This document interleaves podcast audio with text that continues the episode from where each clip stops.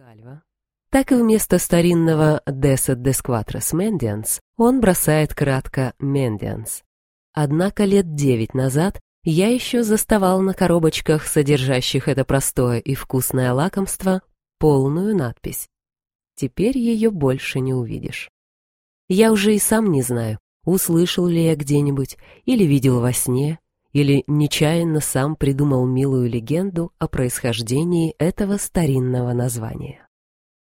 Любимейший из французских королей и героев, кроме мифических, еще не был тогда Генрихом IV и могущественным королем Франции, а всего лишь Анри Бурбоном, маленьким властелином маленькой Наварры.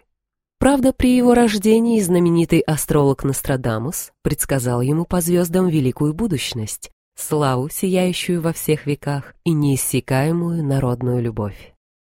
Но во времена, о которых идет речь, молодой гасконский король, этот веселый и добрый скептик, еще и не думал о своей блестящей звезде, или, может быть, по свойственной ему осторожной скрытности, делал вид, что не думает. Он беззаботно бегал не только за прекрасными дамами своего крошечного двора, но и за всеми хорошенькими женщинами Оша, Тарба, Миранды, По и Ажена, не оставляя своим любезным вниманием также и жен фермеров и дочерей трактирщиков. Ценил он острое слово, сказанное вовремя, и не напрасно его иные шутки и афоризмы стали сокровищами народной памяти. И любил он еще хорошее красное вино за веселой дружеской беседой.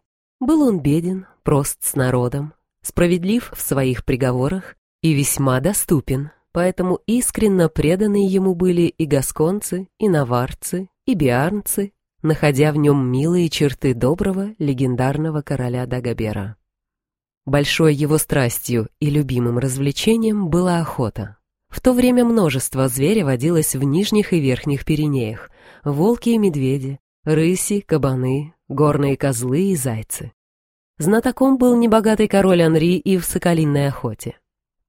Однажды, охотясь в окрестностях По, в густом сосновом лесу, простиравшемся на много десятков лье, король Генрих напал на след прекрасной горной козы и, преследуя ее, отделился понемногу от своей охотничьей свиты на очень большое расстояние.